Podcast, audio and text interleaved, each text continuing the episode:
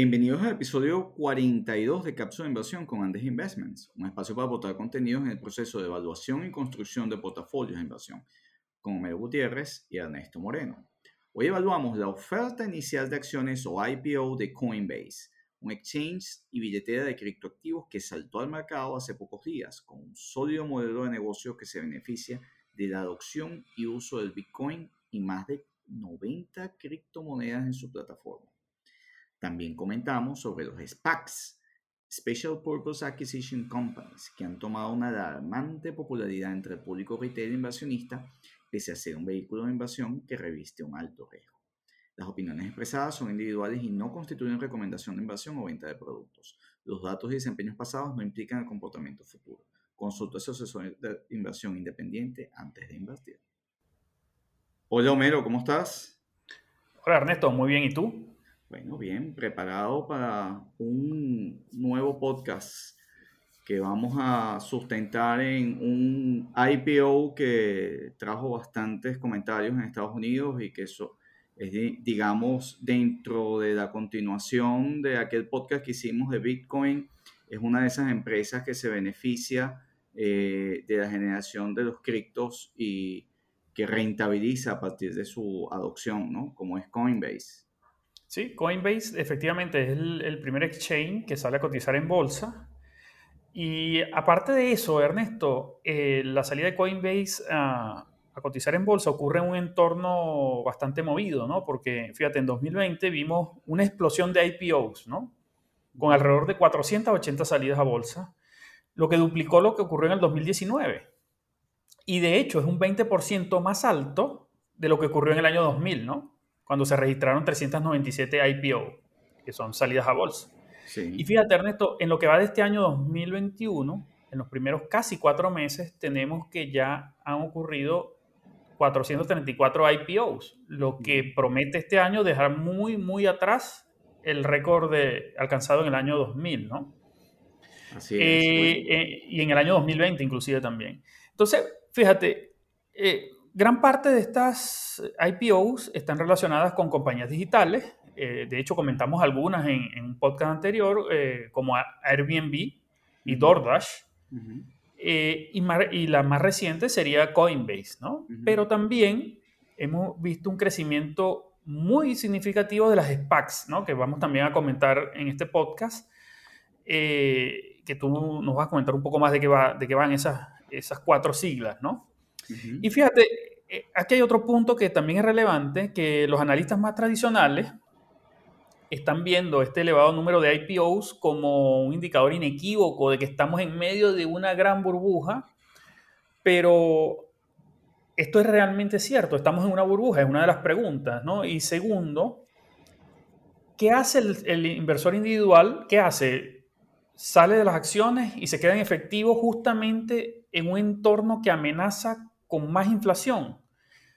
Eso eh, eh, eh, es algo que, hay que conversar, ¿no? Un poco. ¿Qué, hace un pequeño inversor si está en una burbuja? Salirse de las acciones e irse a efectivo. Pero el efectivo no lo va a proteger sobre la inflación, ¿no?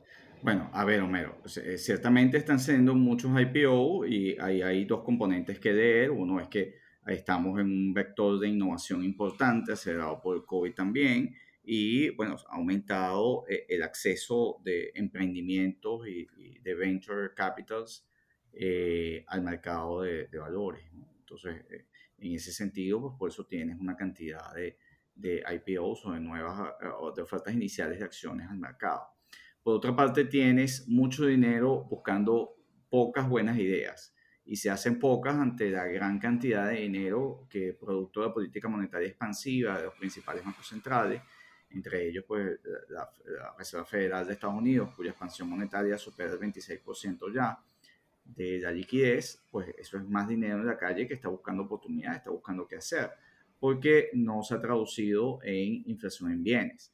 Eh, y lo que se está traduciendo es en alguna inflación en activos en parte del mercado de valores. Entonces, eh, eso es el segundo elemento que ha estimulado que haya más IPOs en el mercado. De hecho, ahí eh, de nuevo hay que alertar a los, los inversionistas no profesionales, más de, minoristas que tú eh, te refieres, de que, bueno, tienen que analizar bien o, buscar asesoramiento o analizar muy bien las cosas en las que se meten. Por ejemplo, eh, ahí eh, se han listado compañías y en estos días en un famoso portal como desde de CNBC, pues estaba un reportaje sobre una compañía de delis en New Jersey.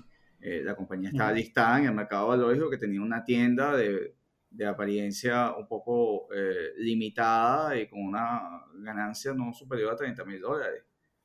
sí. Una facturación. Entonces, bueno, ese es, digamos, esos pin stock o eh, aquello a los fanáticos del cine que vieron aquella película de, de Leo DiCaprio, de El Lobo de Wall Street, eh, él se inicia y levanta su capital pues vendiendo compañías de este tipo, o sea, que, eh, con una comisión espectacular y, entonces bueno, ahí hay, ahí hay una alerta, entonces, y, y separando que hay una gran cantidad de compañías que hemos discutido nosotros, modelos de negocio que están creciendo, que siguen expandiéndose y estamos justo en temporada de resultados donde los inversionistas retail pueden corroborar eh, la evolución de la facturación de estas compañías y la rentabilidad de las mismas. La semana que viene eh, y las próximas dos semanas tenemos buena parte del mercado reportando eh, y de nuevo las grandes tecnológicas, por ejemplo, que han absorbido buena parte de la economía, pues están allí. Ahora, hay nuevas oportunidades y, y ah,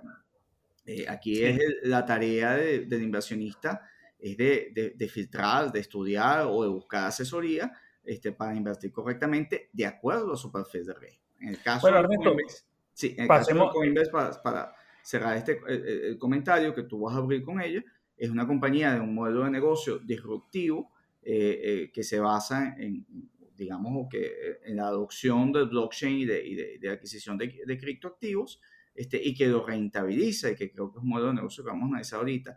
Y respecto a los SPACs, Homero, eh, que, que, de alguna manera eh, han estado muy en, los últimos, en las últimas semanas, muy en la moda, eh, muy dentro del vocabulario de los medios de comunicación. Los SPACs son, su traducción en inglés es Special Purpose Acquisition Companies. Y estas son una suerte de, de, de compañías o de fondos que Em, eh, de nuevo, cotizan, levantan capital para comprar justamente eh, o hacer inversión de capital privado en aquellos proyectos eh, en los cuales todavía no han entrado en la bolsa de valores, pero es, es, digamos, un vehículo de inversión que se constituye para invertir en aquellos proyectos que no han salido al mercado de valores. Pero esto constituye un nivel de riesgo importante porque hay, hay, dos elementos. Uno, el que la gente invierte en un vehículo en el cual no se va a invertir los fondos de forma inmediata y otro en qué tipo de vehículo se va a invertir ¿no? y cuál es realmente la injerencia de un inversionista retail eh, en esto. Entonces al final, Homero, es toda una relación de, eh, mm, digamos, riesgo-rendimiento. O sea, si usted va a tomar un, nivel de riesgo elevado en algo, invertir en algo que no se conoce, que, que no domina usted, pues siempre hemos invertido que no es lo más indicado. Exactamente, Ernesto. Bueno, pasemos un poco a, Coinbase, eh, que básicamente la compañía lo que busca es crear un, nuevo sistema financiero, ¿no? Como lo dicen en los documentos que presentó ante la Security Exchange Commission. Ellos pretenden que las personas puedan acceder a los servicios financieros sin la necesidad de acudir a un banco. Y básicamente esto se basa en la tecnología de, blockchain y en transacciones peer-to-peer, ¿no? Eh, fíjate, la compañía eh, afirmó que tiene activos en su plataforma valorados en 90 mil millones de dólares al cierre del año 2020, lo que representó un crecimiento de 432% con respecto al año 2019. Fíjense, un crecimiento de los activos que mantienen su plataforma en custodia eh, impresionante. Y desde el inicio de la compañía ha totalizado nada más y nada menos que 456 mil millones en transacciones entre 2012 y 2020, que es un número gigantesco. Y eso muestra además que el crecimiento de la compañía ha, sido muy bueno, ha tenido unas tasas de crecimiento muy elevadas. Y aquí hay otro punto, Ernesto, que es importante, que eh, la compañía afirma que el 90% de sus clientes retail fue eh, de boca en boca. Ellos no salieron con una campaña a, a captar clientes ni nada, sino que los mismos clientes referían a otros clientes y así fue que ha venido creciendo la base de clientes. Me consta, sí. Sí, y entonces cuando vemos la, eh, la, historia de la compañía, vemos que entre 2012 y 2020 la compañía tuvo ingresos por 3.400 millones de dólares. ¿De dónde provienen esos ingresos? De las comisiones que cobra Coinbase a las transacciones peer-to-peer, ¿no? Que se cruzan a través de la, de la, plataforma. De los cuales, fíjate, 1,3, 1.300 millones de dólares fue en el 2020, lo que representa un crecimiento muy importante con respecto a los 533 millones eh, en ingresos del 2019. Y a pesar, y, estas cifras que nos dan, bueno, que Coinbase en, su, en 2020 tuvo una ganancia de 332 millones de dólares en contraste con unas pérdidas de 30 millones de dólares del 2019. Entonces estamos viendo que a diferencia de otros IPO, Coinbase llega a la salida a la bolsa dando ganancia. Y eso marca la diferencia y ofrece a los inversionistas que no saben sobre exchange, sobre qué eh, acción o qué criptomoneda comprar, Coinbase de alguna manera te da una exposición indirecta a este mercado, lo que puede ser interesante para algún tipo de, inversor pequeño, retail, que esté buscando diversificar sus inversiones hacia otro tipo de activos, ¿no? Y fíjate, hay, varias cosas importantes que, que aporta este documento que presentó la compañía. Es que la compañía está en capacidad de eh, tener en custodia más de 90 criptos, ¿no? Tanto para el trading como para la custodia. Y también eh, está integrado con 15 protocolos diferentes de blockchain, ¿no? Lo que le permite una amplitud para eh, recibir y transar mm, criptomonedas. Y aquí, aquí tenemos entonces dos cosas, ¿no? Que usted puede ser cliente de Coinbase y comprar y vender criptomonedas o usted puede ser inversor de Coinbase. Y aquí hay diferencia, porque Coinbase eh, está obligada ahora como empresa regulada a publicar sus estados financieros. Hay cierto compliance que, hay que, que, la compañía tiene que hacer, tiene que hacer, eh, está sometida a una regulación que lo diferencia a que usted participe directamente en el mercado de las, criptomonedas. Y ahora, ¿cuál es el potencial de crecimiento, Ernesto, que vemos aquí eh, de, de, las criptoactivos. ¿no? Y aquí, fíjate, aquí hay que hablar un poco de cuánto era la capitalización de mercado de las criptomonedas en el 2012, que eran de 500 millones de dólares, hasta ahora, eh, a, a, esta semana, estaría la capitalización total de las criptomonedas en 2,2 billones de dólares, es decir, 2 trillions, ¿no? y siendo el Bitcoin el más grande con 1,1 billones de dólares. Entonces, estamos viendo que el, el Coinbase tendría alrededor del 5% de la custodia de este mercado de, de criptoactivos. Y ahora, hacer una empresa regulada por la Security Exchange Commission y tal, eh, puede traer eh, muchas más personas lleven sus, sus transacciones de criptoactivos a Coinbase, dejando otros exchange que son, digamos, menos, que podrían tener menos respaldo, ¿no? Menos transparencia, menos, control, eh, digamos, de eh, autoridades que vean el, funcionamiento y que de alguna manera eh, un consumidor pueda tener a quien acudir en caso de algún tipo de, de, problema, ¿no? Entonces, fíjate, la, la, aparición de Coinbase, en mi opinión, es una plataforma que como tú acabas de mencionar, pues es para transar más cerca de 90 este, cripto, las llamadas criptomonedas. Eh, da, es, digamos, una plataforma para generar liquidez, pero a la vez es, digamos, eh, facilita el medio de pago y en tanto la adopción de estas criptomonedas está creciendo, porque no podemos, de hecho, cada uno de nosotros tuvo su, su posición en el podcast anterior que nos referimos al Bitcoin y eh, nuestro, quizás la conclusión de ambos, Homero, fue en la medida en que la adopción de las criptomonedas pues, vaya aumentando, la adopción del Bitcoin aumente, pues bueno, todo el ecosistema que se beneficia de, su de, de, estas transacciones y de esta adopción pues va a crecer. Coinbase está allí, eh, así como PayPal, así como eh, em, Square y otras compañías pues desde Europa que, que, que han impulsoras con, con el e-money que tienen este tipo de billeteras y que facilitan la adopción y el sistema de pago. Fíjate que PayPal eh, hace, hace unas tres semanas eh, incorporó pues la, la, compra de, o la conversión de Bitcoin o de criptomonedas inmediata para ejecutar compras. Y eso lo, que hace es te incrementa la adopción porque te incrementa la transaccionalidad y la, liquidez al final que tiene, independientemente de la volatilidad de este tipo de criptoactivos.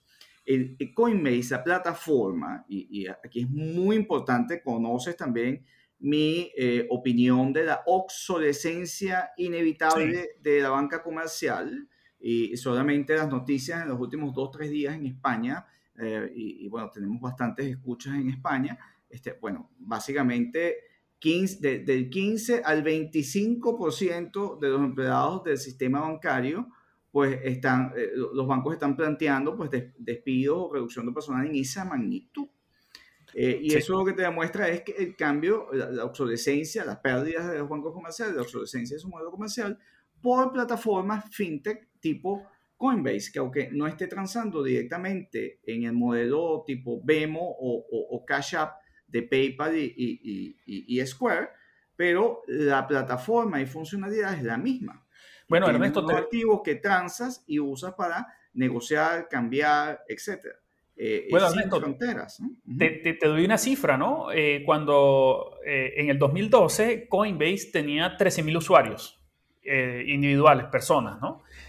Al cierre de 2020, Coinbase tenía 43 millones de usuarios. Eso yo creo que sobrepasa la cantidad de usuarios de casi la totalidad de, los, de, algunos bancos comerciales, ¿no? De los bancos comerciales más grandes inclusive. Sí, claro. Incluso también tenemos que no solo las, eh, tenemos personas que están abriendo su cuenta en Coinbase, también Coinbase tiene una base de clientes institucionales que en el 2012 eran mil clientes. Aquí, aquí podemos incorporar compañías, hedge funds, eh, etc. Y en el 2020 la compañía reporta que estos, estos clientes institucionales ya son 7000. Lo que te pone en contexto que eh, hay una base de clientes importante al cual Coinbase también le, podría brindar y le está brindando acceso a otros servicios. Sí, ahí y un aspecto importante que destacaste al, momento de darle respuestas rápidas a un, inversionista eh, minorista que está buscando información y que quiere evaluar si meterse o no en un negocio de este tipo. Esta es una compañía que tiene un modelo de, un modelo de negocio en crecimiento, que eh, ha ido, eh, es un modelo de negocio probado en cuanto a la, la adopción de, en su plataforma de millones de usuarios que están usándolo como un exchange, este, como mercado de intercambio de la mayoría de las criptomonedas que están ganando espacio dentro de la economía, sin lugar a dudas. Es un modelo de negocio que es rentable. Incluso hiciste un comentario que dije, me consta, la adopción, el modelo de negocio y, que eso al final te va a llevar a margen dentro de la compañía, eh, lo ha hecho muy orgánicamente. Eh, eh, digamos, el gasto eh, o la inversión publicitaria de mercadeo para convertir clientes, el costo por, adquisición de clientes es sustancialmente bajo, porque ha sido un modelo de negocio que ha crecido orgánicamente, lo cual te da una robustez espectacular. Entonces, a, ver, y la posibilidad de Coinbase de ampliar una vez que tiene una plataforma este, probada con esa magnitud de, de, de usuarios dentro de su plataforma, puede seguir cruzando muchos eh, productos financieros. Lo que ya no te puede hacer un banco. Tú tienes esa cantidad de gente unida en una plataforma donde ya transa e intercambia criptoactivos, pues tiene acceso a, a, otros productos financieros. De hecho, tiene medios de pago, porque tú puedes tener tu tarjeta de débito para eh, eh, de alguna manera usarla en, Coinbase y, digamos, transar. Y, ese, ese aspecto que tú señalabas en el podcast de Bitcoin Oye, pero es que yo no puedo transar o comprar con el Bitcoin. Sí, sí puedes. Ah, que vas a asumir una volatilidad importante. Eh, pues sí, de momento sí, pero que eh, tienes el acceso de convertir eso inmediatamente en, moneda fit para eh, comprar, vender, etcétera, sí, la tienes. bueno, es de hecho, Ernesto, este era uno de los pasos que yo comentaba que tenía que existir para que las criptomonedas se eh, cumplan con las funciones del dinero, ¿no? Y, al, haber, al estar Coinbase, ¿qué te permitiría? Te permitiría mayor transaccionalidad y estaría impulsando aún más, aunque todavía queda un camino por recorrer, para que las criptomonedas sean, efectivamente cumplan con, con, las funciones del dinero. Ahí lo tienes, pues, y PayPal te lo dio hace tres semanas. Pero, Mero, vamos a, pasar eh, al tema de los SPACs rápidamente. Eh, había, lo había introducido hace, hace unos minutos y había eh, recordado eh, lo que son los SPACs, que son Special Purpose Acquisition Companies, y la preocupación o la moda que ha habido en, en, los últimos meses es que, en efecto, en los últimos 15 meses se han registrado 474 SPACs, que son este tipo de compañías que han captado nada más y nada menos que 156 billones de dólares en financiación. Esto según datos que presentó eh, Bloomberg. Y esto es básicamente es una empresa que es creada con el propósito de reunir capital y luego poder, digamos, crear o comprar, adquirir otras compañías ya existentes o, o, promover una fusión, promover eh, una compañía que ya esté cotizada o identificar cualquier eh, oportunidad futura para, para compra. ¿no? Entonces, esto es de alguna manera es similar a esa Shell Company que, que que como vehículo de inversión eh, eh, eh, se, se, están usando. Esto no es nuevo, Mero. Y, y, generalmente los SPACs suelen especializarse en sectores muy específicos. Hay en el tema fintech, hay bastante. Pero el, el, problema está en que se ha popularizado mucho hacia el cliente retail, hacia el cliente minorista. Y esto es un instrumento de inversión un poco más sofisticado que involucra riesgo, que hay que tomar en cuenta y que hay que advertir que, cuidado, y, de nuevo, hay, hay mucho dinero buscando oportunidades que son buenas oportunidades que cada vez son menos para la magnitud de dinero que hay. Entonces allí, Correcto. Eh, eh, bueno, ahí, ahí, surgen, ahí surgen burbujas, sin duda. Entonces te puedes terminar comprando la tiendita de Eddie en New Jersey, este, que listada en el mercado de valores, pues, porque es un pink stock. Eh, el dinero queda de alguna manera retenido en estos SPACs, salvo que, evidentemente, eh, tú puedes salir, o sea, vender, el SPAC tiene liquidez, pero eh, eh, de nuevo, queda a merced de la, de la administración de los, de los, que constituyen el SPACs. Entonces, hay sí. ventajas a los inversores, porque esto sin duda te permite diversificar patrimonio. Y, por ejemplo, una compañía tipo Coinbase, tipo Airbnb, etcétera, compañías antes, tú podías haber accedido a las rondas de financiamiento que hicieron estas compañías de levantamiento de capital antes que se hiciesen públicas y eso constituía una buena oportunidad eh, de capitalizar un, mejores retornos antes de que la compañía se lance al mercado de valores. Pero esto tiene también unos riesgos. Sí, claro. Conocemos normalmente los casos exitosos, pero no los que no lo son.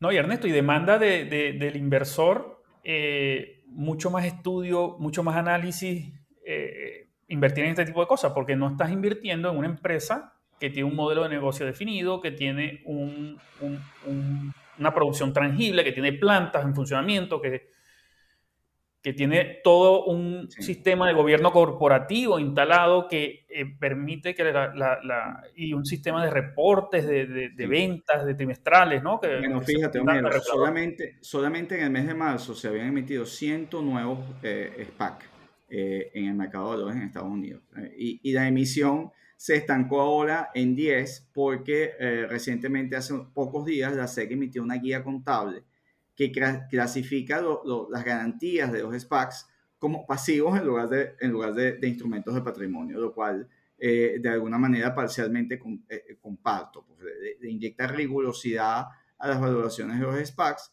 y esto ha hecho que los flujos de clientes, en particular, eh, leíamos algún, algunos comentarios de Bank of America, que mostraron que las compras se desaceleraron radicalmente, porque ¿qué es lo que ocurre? Y es lo importante de cada inversionista minorista, Homero. Es que la, tú tienes en muchas instituciones financieras donde, no tiene, donde tienes conflicto de interés con el cliente. Es decir, si la persona que está enfrente, que te está ofreciendo un producto, eh, su incentivo es ganarse una comisión por la venta del producto, esa persona tiene conflicto de interés con sus intereses y usted tiene que dirimirlos y entenderlos. Entonces usted tiene que entender que el producto de inversión que le están ofreciendo eh, está dentro de su perfil de riesgo y analizar si efectivamente a usted le conviene o no.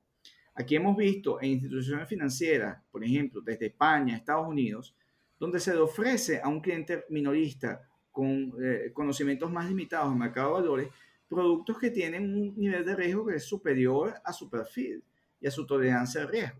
Y aquí es donde eh, ocurren pues, los accidentes en, el caso de, de, del inversionista que debe revisar el conflicto de interés de la persona que le ofrece un producto, debe revisar y entender en qué consiste el producto que está evaluando y si no lo entiende, no se meta, por favor.